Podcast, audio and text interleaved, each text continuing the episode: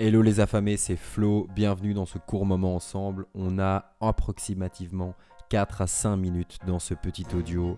Moi c'est Flo, je suis préparateur mental et coach mental. J'accompagne des sportifs de haut niveau, des entrepreneurs ou des curieux à développer leur potentiel. Ça va faire 10 ans que je recherche activement comment nous fonctionnons, quels sont nos systèmes et comment faire en sorte de l'optimiser pour réellement exploiter ce qu'on ressent à l'intérieur de nous.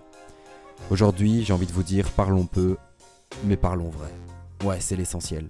Parce que je sais pas si vous vous rendez compte, il nous reste que quelques jours avant la fin de l'année 2020. Alors je sais, beaucoup ont envie que cette année s'arrête, qu'elle se stoppe, qu'elle se mute.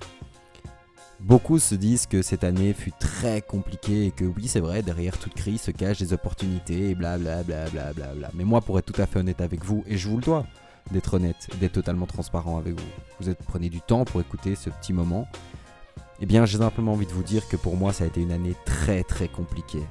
Et cette année, j'ai surtout compris une chose essentielle.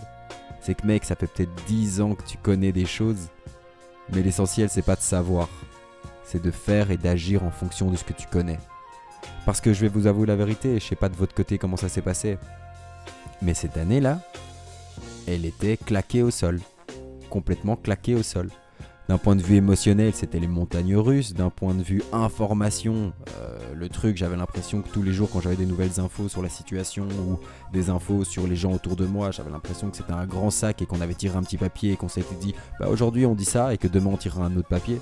Enfin bref, c'était claqué au sol. Et d'un point de vue euh, gestion de tout ça, je sais pas comment vous l'avez géré, mais ce qui est évident, c'est qu'il y a une émotion euh, qui est fortement apparue, c'est la peur.